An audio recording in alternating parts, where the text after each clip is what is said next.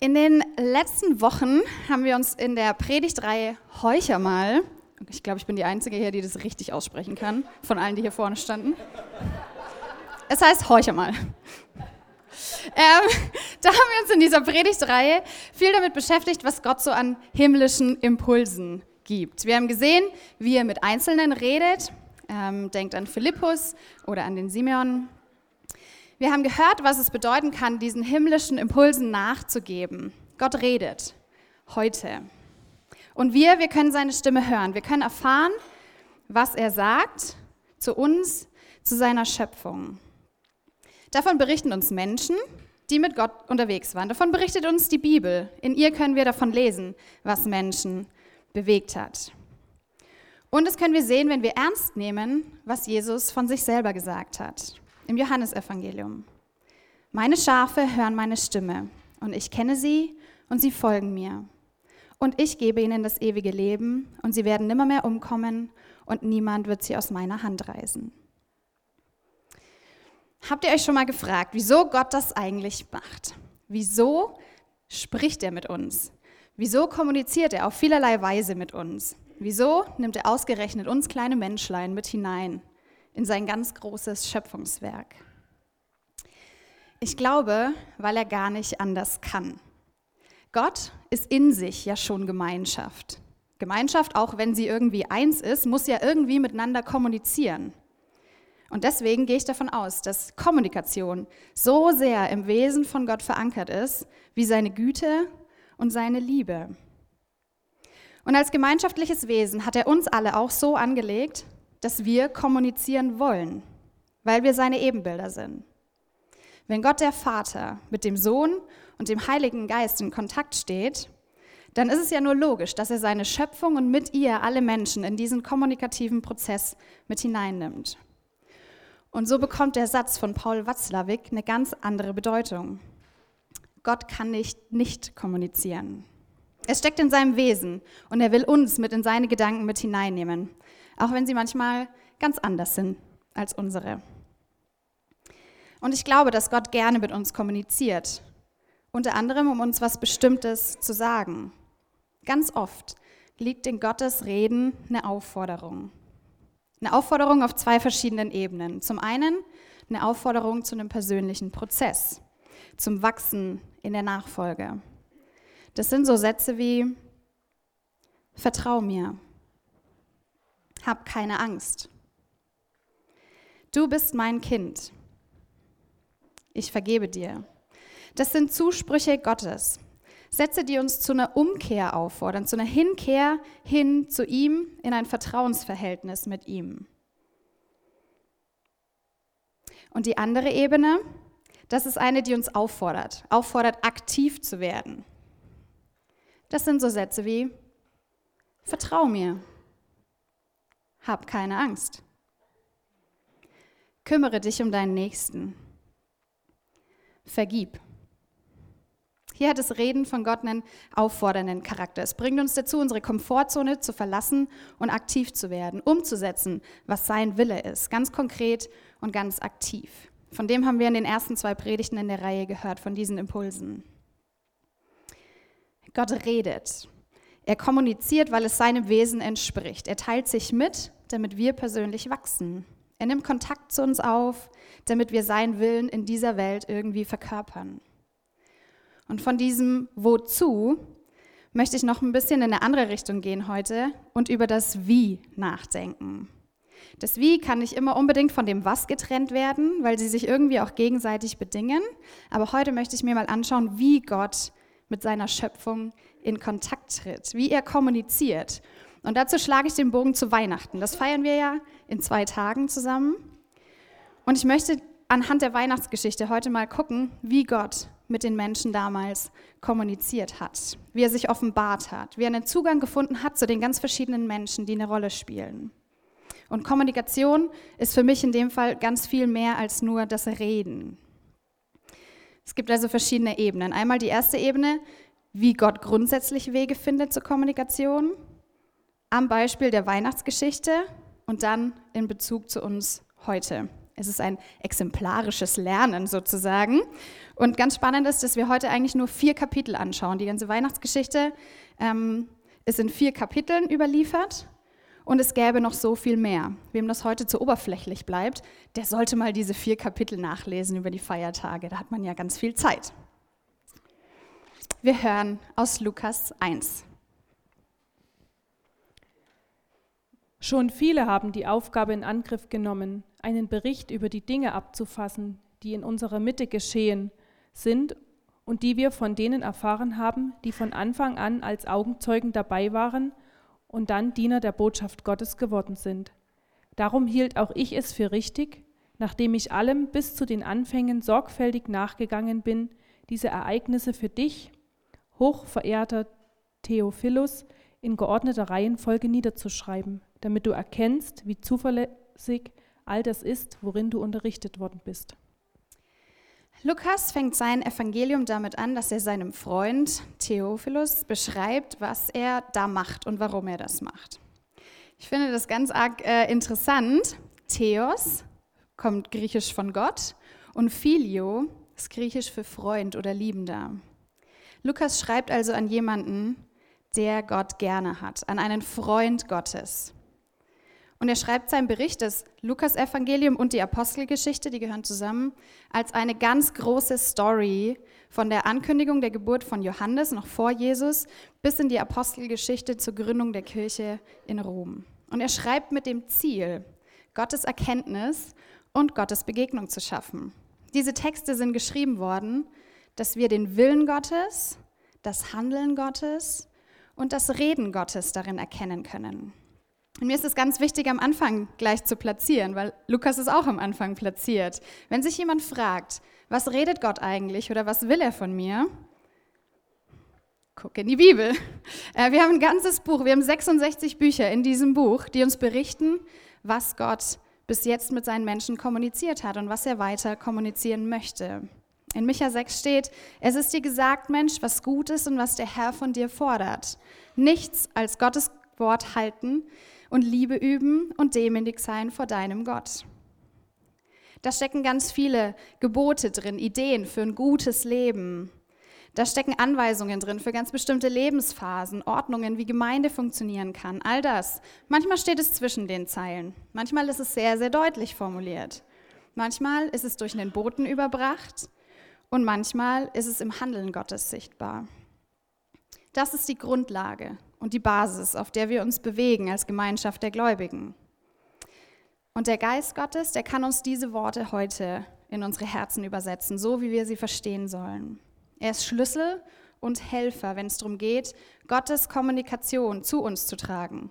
Gott kommuniziert ganz viel durch sein schon geschriebenes Wort. Das ist die Grundlage und das ist letztlich der Maßstab. Wir lesen weiter aus Lukas 1. In der Zeit, als Herodes König von Judäa war, lebte dort Zacharias, ein Priester, der zur Abteilung des Abia gehörte. Seine Frau stammt, stammte wie er aus dem Geschlecht Aarons. Sie hieß Elisabeth.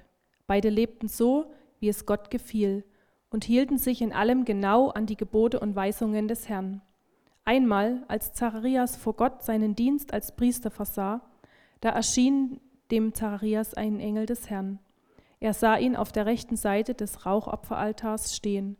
Als er endlich herauskam, merkten sie, dass er am Tempel seine, eine Erscheinung gehabt hatte. Als sein Priesterdienst zu Ende war, kehrte Zacharias nach Hause zurück. Zacharias arbeitet als Priester im Tempel. Das hat er gemacht, weil er aus dem Stamm Aaron kommt und deswegen musste er einmal 14 Tage im Jahr nach Jerusalem, um seinen Dienst zu tun. Zacharias und Elisabeth waren beide schon sehr fortgeschrittenen Alters. Menschliche Hoffnung auf Kinder war irgendwie nicht mehr angebracht. Lukas beschreibt diese beiden Menschen als Leute, die lebten, wie es Gott gefallen hat.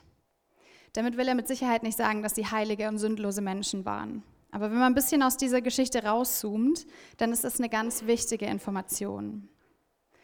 Wir befinden uns in, Jerusalem, dem Zentrum der Spiritualität in dem ganzen Land. Und wir stecken in der intertestamentaren Zeit, in der 400 Jahre keine Kommunikation von Gott überliefert wurde. Ich will jetzt nicht behaupten, dass Gott 400 Jahre nicht gewirkt hat, aber zwischen dem Ende von dem Alten Testament und dem Neuen Testament ist uns 400 Jahre lang nicht viel überliefert. Und dann sehen wir diese zwei Menschen, die an der Güte und an der Gnade Gottes festhalten und nach ihrem Wissen und ihren Möglichkeiten hingegeben in ihren Glauben investieren. Manch einer würde das vielleicht als Tradition bezeichnen, aber im allerbesten Sinn der Wortbedeutung. Für Leute, für die dieses Wort eher negativ überlagert ist, würde ich es vielleicht Deutungsrahmen übersetzen.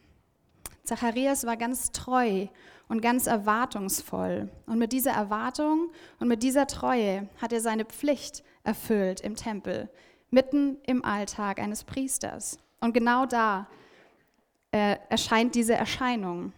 Und die hat ganz, ganz viele messianische Bedeutungen. Es gibt unfassbar viel, was man dazu lesen kann, ja, warum dieser Zeitpunkt wichtig ist, dieser Ort, wo der Engel steht, die Worte, die er sagt. All das sind Anklänge und Entlehnungen aus dem Alten Testament, aus Verheißungen von damals. Und deswegen, glaube ich, fand sich Zacharias genau da drin wieder. Und deswegen wurde es für ihn so relevant. Und mich beeindruckt diese Hingabe von dem Zacharias und diese Treue in seinem Job letztlich, in seinem Gebetsleben. Gott kommuniziert in und durch Traditionen. Durch die Tradition, in der sich Zacharias bewegt hat. In dem Fall ganz viele kleine alttestamentliche Details.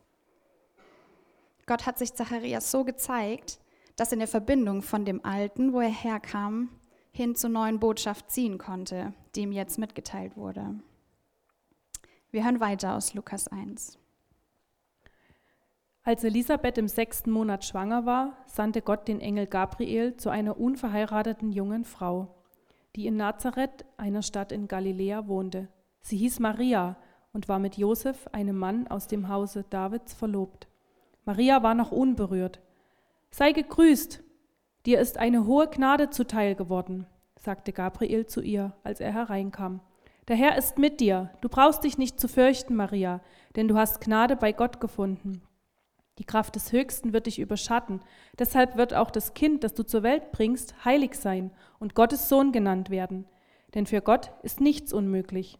Da sagte Maria, ich bin die Dienerin des Herrn, was du gesagt hast, soll mit mir geschehen. Hierauf verließ sie den Engel. Verließ sie der Engel. Im Gegensatz zu Zacharias begegnet der Engel Maria ganz im Privaten und im Persönlichen. Er trat zu ihr herein, das heißt, sie war irgendwie in ihrem Zimmer oder in ihrem Haus, so dass es eigentlich gar niemand mitbekommen hat. Und er überbringt ihr eine sehr wichtige Botschaft, eigentlich eine Zumutung. Als Jugendliche alles andere als alltäglich und trotzdem ganz mitten in ihrem Alltag.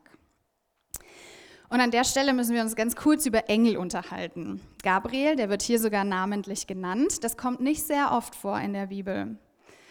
Die Bibel ist sehr zurückhaltend damit, uns ein genaues Bild von Engeln zu präsentieren oder dem, was die eigentlich so den ganzen Tag lang machen. Das ist so, weil es, glaube ich, nicht darum geht, wie diese Engel aussehen oder was die so machen, sondern es geht eher um die Aufgabe in der Botschaft, die sie überbringen. Ich glaube, es hilft unserem Glauben nicht immer, wenn wir überlegen, wie die denn aussahen. Aber es ist super relevant, welche Rolle sie in dieser Geschichte spielen. Ich habe daher eine sehr, sehr weite Definition von Engeln mitgebracht heute, die sich an ihrer Bezeichnung festmacht. Die Bezeichnung, die gleichzeitig ihr Auftrag ist. Engel kommt von griechisch Angelos, der Bote. Es wird uns also hier jemand vorgestellt, der eine gute Nachricht zu einer anderen Person bringt. Und für mich erdet das diese ganze Engelskiste so ein bisschen. Gerade weil sie in der Weihnachtsgeschichte sehr, sehr präsent sind. Ähm, und ich möchte diese Bedeutung gar nicht schmälern oder klein machen. Aber Gott hat jemand zu Maria gesandt mit einer guten Nachricht, weil er mit ihr in ganz persönlichen Kontakt treten wollte. Gott kommuniziert also über Boten, die seine Worte und seine Weisungen an die Menschen weitergeben. In diesem konkreten Fall war das Maria. Und noch ein bisschen weiter abstrahiert könnte man sagen, Gott redet durch einen externen Impuls zu uns und gebraucht dazu ganz verschiedene Boten. Auch der Hebräerbrief weiß von dieser weiten Definition, weil er uns auffordert, gastfrei zu sein, vergesst nicht, denn dadurch haben einige ohne ihr Wissen Engel beherbergt. Auch da diese Weite. Gott redet vielleicht manchmal durch andere Menschen zu uns, die uns zu Engeln werden. Und mein Lieblingsbeispiel dafür ist eine Begegnung aus meinem Parakaleo-Team. Da besuchen wir ja ab und zu Frauen ähm, und wir haben ein Haus, ein besonderes Haus, wo wir schon ein bisschen Kontakt aufgebaut haben und immer wieder ähm, die gleichen Frauen getroffen haben. Und wir sind Anfang Dezember dort begrüßt worden mit den Worten, da kommen ja wieder unsere Engel. Ähm, und wir fanden das erstmal sehr seltsam, aber eigentlich ist das nichts anderes wie, da kommt jemand, der bringt uns eine gute Nachricht in all der Dunkelheit, die hier ist. Nicht mehr, und auch nicht weniger. Wir hören weiter aus Lukas 1. Nicht lange danach machte sich Maria auf den Weg ins Bergland von Juda. So schnell sie konnte, ging sie in die Stadt, in der Zacharias wohnte. Sie betrat sein Haus und begrüßte Elisabeth. Als Elisabeth den Gruß Marias hörte, hüpfte das Kind in ihrem Leib. Da wurde Elisabeth mit dem Heiligen Geist erfüllt und rief laut, Du bist die gesegneteste aller Frauen und gesegnet ist das Kind in deinem Leib. In dem Augenblick, als ich deinen Gruß hörte, hüpfte das Kind vor Freude in meinem Leib. Da sagte Maria, von ganzem Herzen preise ich den Herrn, und mein Geist jubelt vor Freude über Gott, meinen Retter. Maria blieb etwa drei Monate bei Elisabeth und kehrte dann nach Hause zurück. Ich mag diese Begegnung von den beiden Frauen in dieser Geschichte. Mal abgesehen davon, dass es total untypisch ist, dass Lukas das aufschreibt. Warum sollte es irgendwie wichtig sein, dass sich zwei schwangere Frauen freuen, dass sie Babys bekommen? Aber ich glaube, in dieser Freude steckt noch viel mehr drin. Was wir hier lesen, beschreibt eine ganz emotionale Begegnung von zwei werdenden Müttern. Und genau in dieser Emotion liegt für mich die Kommunikation Gottes. Hier ist es Freude. Die Freude darüber, dass bei Gott nichts unmöglich ist und dass er große Dinge tut. Die Begrüßung im Orient war übrigens ein bisschen länger und ein bisschen weiter als dieses Hallo, was wir heute bei uns im Kopf haben. Die konnte ein paar Stunden dauern, so. Und ich glaube, dass Maria in diesen paar Stunden bestimmte Elisabeth ihre Geschichte und die Begegnung mit dem Engel vielleicht erzählt hat. Jetzt leben wir ja in einer Kultur, in der Emotionen nicht immer nur positiv besetzt sind. Mitgefühl lässt uns schwach wirken. Wer zornig wird, gilt als unkontrolliert. Ich glaube aber, dass wir uns mit diesem Denken ganz viel von der Offenbarung Gottes klauen. Ich glaube, dass Gott die Menschen so gemacht hat, wie sie sind. Und da gehört dazu unser Charakter, da gehört dazu unser Verstand, unser Körper und eine ganz, ganz breite Palette an Gefühlen. Die können uns was anzeigen. Gott kann unsere Emotionen gebrauchen, um mit uns in Kontakt zu treten. Jetzt versteht mich nicht falsch. Ich meine nicht so diese alltäglichen Stimmungsschwankungen, die man vielleicht ab und zu hat oder den Ärger, dass man keinen freien Parkplatz gefunden hat. Das ist nicht gemeint, sondern das große Bild, die großen Linien. Es gab eine Zeit in meinem Leben, da bin ich ein bisschen emotionslos durchs Leben gegangen. In der Regel machen wir das ja aus Selbstschutz oder weil wir nicht wollen, dass unsere Gefühle verletzt werden. Und ich habe mich ähm, wieder auf den Weg gemacht, einen Zugang zu meinen Emotionen zu kriegen und ab und zu passiert was, wo ich mich selber über mich wundere.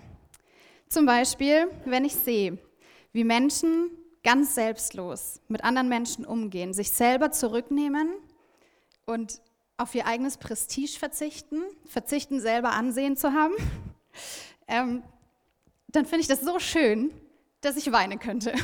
Das ist dann auch egal, ob das in einem Film ist oder ob das echt passiert. Das finde ich ganz großartig. Wenn jemand ähm, mit Kindern nicht gut umgeht, wenn er ihnen den Zugang zu Bildung verwehrt oder verwehrt, eine eigene Meinung zu haben und die Bedürfnisse von Erwachsenen über kleine Kinder stellt, die von kleinen Kindern stellt, dann werde ich richtig wütend. Ähm, das ich, das ist ungerecht. Da werde ich richtig sauer. Das darf nicht passieren, weil diese Wesen, die sind von Gott genauso gemacht, wie sie gemacht sind. Und das ist gut. Das sind nicht nur halbe Menschen, das sind ganze Menschen. Und wir können von ihnen ganz, ganz viel lernen, wie wir mit Jesus leben können. Und wenn ich darüber nachdenke, dass jemand auf der anderen Seite der Welt für meinen Wohlstand hier leidet, dann werde ich auch richtig zornig. Ich nenne das dann den heiligen Zorn. Gott kann ganz arg durch unsere Emotionen zu uns reden. Für mich sind es Sachen, für die ich mich einsetzen muss. So, wenn ich irgendwo wütend werde oder wenn es mich ganz arg bewegt, dann ist das für mich ein Reden Gottes. In dem Fall eben, wofür ich mich einsetzen soll. Gott kann unsere Emotionen nutzen, um mit uns zu kommunizieren, und anzeigen, was ihm vielleicht auch ganz besonders wichtig ist. Wir hören aus Matthäus 1. Dies ist die Geschichte der Geburt Jesu Christi. Josef, Marias Verlobter, war ein Mann mit aufrechter Gesinnung. Er nahm sich vor, die Verlobung aufzulösen, wollte es jedoch heimlich tun, um Maria nicht bloßzustellen. Während er sich noch mit diesem Gedanken trug, erschien ihm im Traum ein Engel des Herrn und sagte zu ihm, Josef, Sohn Davids, zögere nicht, Maria als deine Frau zu dir zu nehmen, denn das Kind, das sie erwartet, ist vom Heiligen Geist. Als Josef aufwachte, folgte er der Weisung, die ihm der Engel des Herrn gegeben hatte, und nahm Maria als seine Frau zu sich. Er hatte jedoch keinen Verkehr mit ihr, bis sie einen Sohn geboren hatte. Josef gab ihm den Namen Jesus. Schon wieder ein Engel. Diesmal auf einem bisschen anderen Weg, nämlich in einem Traum. Kleine Randnotiz. Ist euch aufgefallen, dass da steht, während er sich noch mit diesem Gedanken trug? Das ist für alle, die sich fragen, ob sie Gottes Stimme hören. Ich glaube, Gott findet Mittel und Wege, mit uns zu kommunizieren, wenn es ihm wirklich, wirklich wichtig ist. Die Situation. Die Verlobung war im jüdischen Verständnis ein bisschen anders als heute. Sie war ein rechtskräftiger und bindender Vertrag. Wenn man eine Verlobung aufgelöst hat, dann galt man als geschieden. Sie bestand aus einem Vertrag, der ist hier scheinbar schon geschlossen, und der Heimholung der Braut, die hier eben noch aussteht. Josef hat geplant, Maria zu verlassen. Nach dem Gesetz war das sein gutes Recht. Er hätte sie auch steinigen lassen können. Hatte aber nicht. Er wollte es still und heimlich machen. Vermutlich, um sie zu schützen. Ich glaube, Josef war einer von den Guten. Der Vers ist so formuliert, dass man davon ausgehen kann, dass er schon wusste, dass sie schwanger ist, aber dass er keine Ahnung hatte, wie dieses Kind irgendwie entstanden ist. Und deswegen hat Gott ihm den Traum gesandt, um ihm das zu erklären. Eine Freundin von mir träumt auch manchmal Dinge, wo sie weiß, dass sie irgendwas mit ihrem Glauben zu tun haben. Sie weiß aber dann nicht ganz genau, was das bedeutet.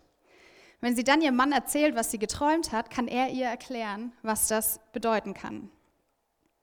Ich finde es total cool, dass Gott in ihrer Ehe so ein System geschaffen hat, dass sich zwei Kommunikationswege super gut ergänzen. Ich würde dieses Träumen noch ein bisschen weiter fassen heute und alle inneren Bilder oder alle visuellen Dinge, die uns so manchmal in den Kopf kommen, darunter packen. Manchmal läuft sowas wie ein innerer Film vor unserem Auge ab oder eine Szene oder ein Bild entsteht in unserem Kopf. Eindrücke und Bilder könnte man das nennen. So kann Gott mit uns kommunizieren.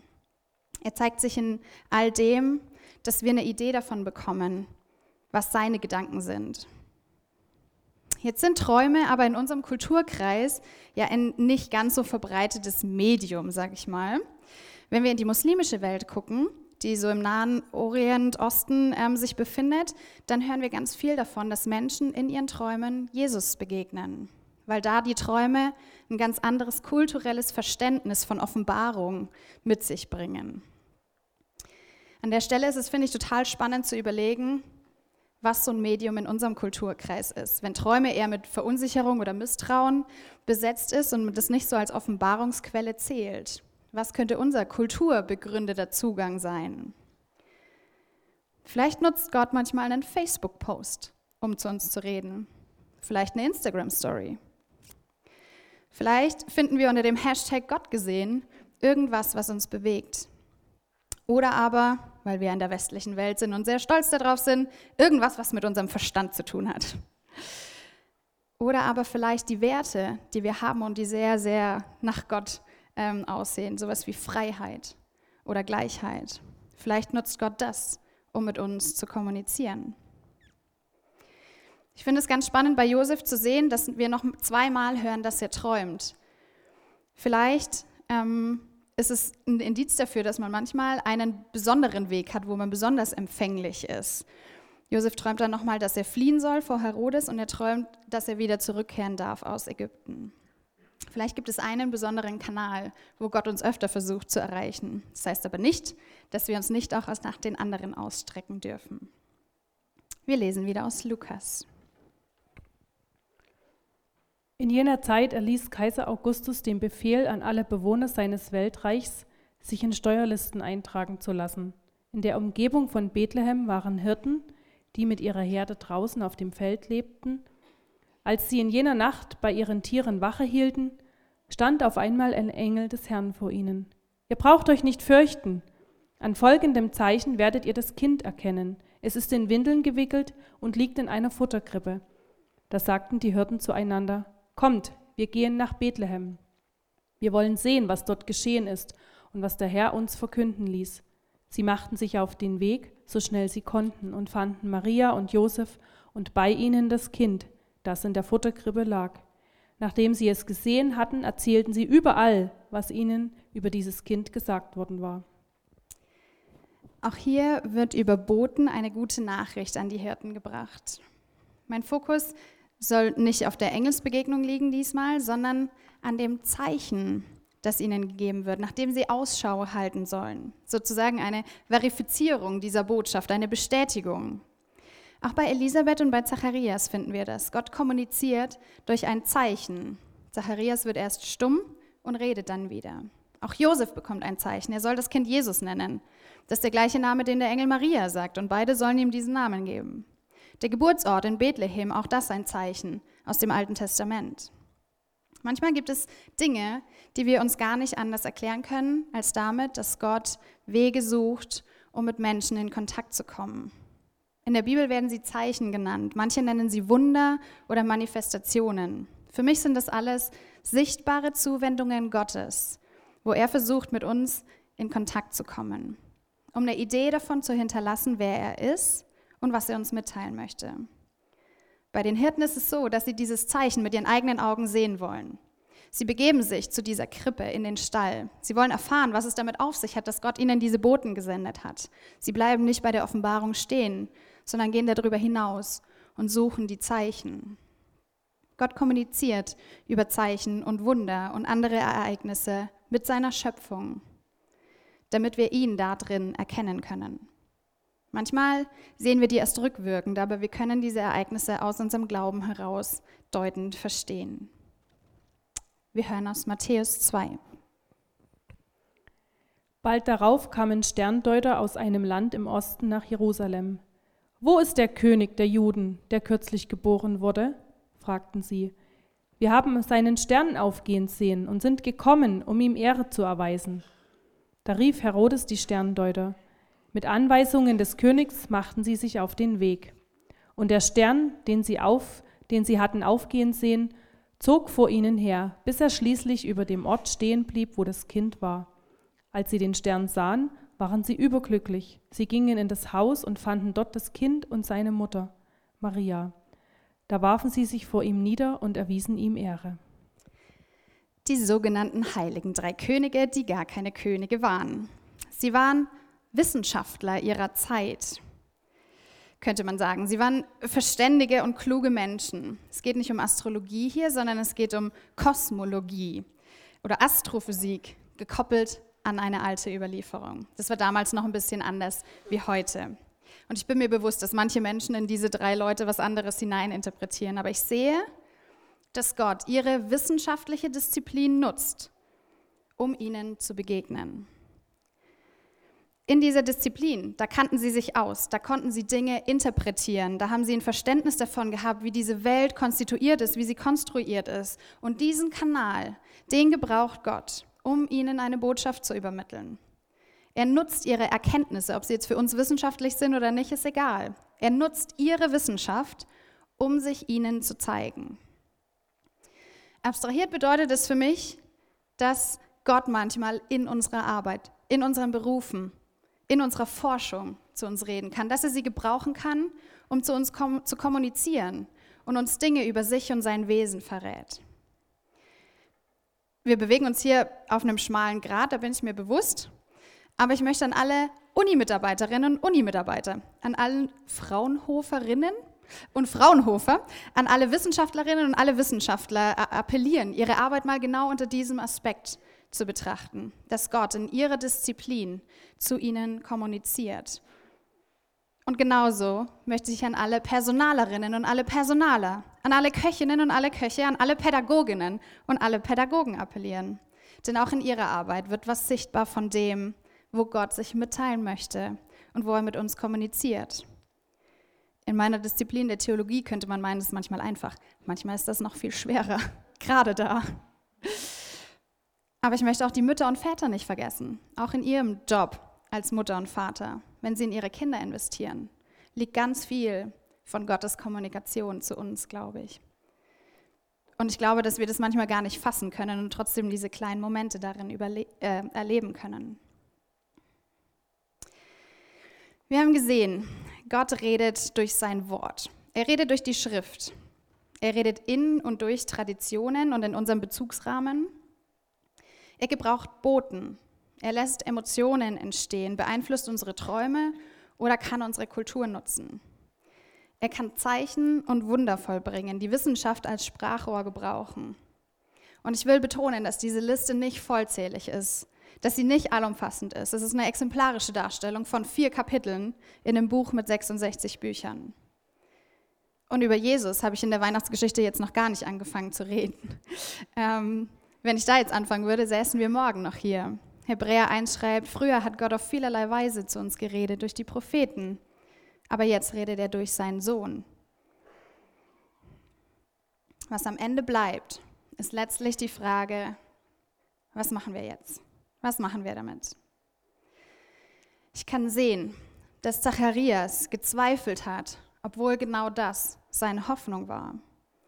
Ich sehe, dass Maria sich hingegeben hat, obwohl es ein Riesenskandal war. Nicht, weil sie eine Sklavin von Gott war, sondern ich glaube aus Freude darüber, dass Gott ihr was anvertraut. Ich kann sehen, dass Josef gehorsam war, obwohl es total gegen seine Ehre gehen musste.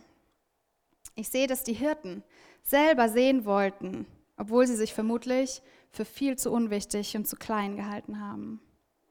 Und ich kann sehen, dass diese Weisen sich auf einen sehr, sehr weiten Weg gemacht haben, obwohl sie gar nicht so eine genaue Vorstellung davon hatten, was sie eigentlich suchen. Ich sehe, dass Gott ganz viele Möglichkeiten hat, mit uns in Kontakt zu treten, dass er ganz viele Möglichkeiten hat, uns was mitzuteilen.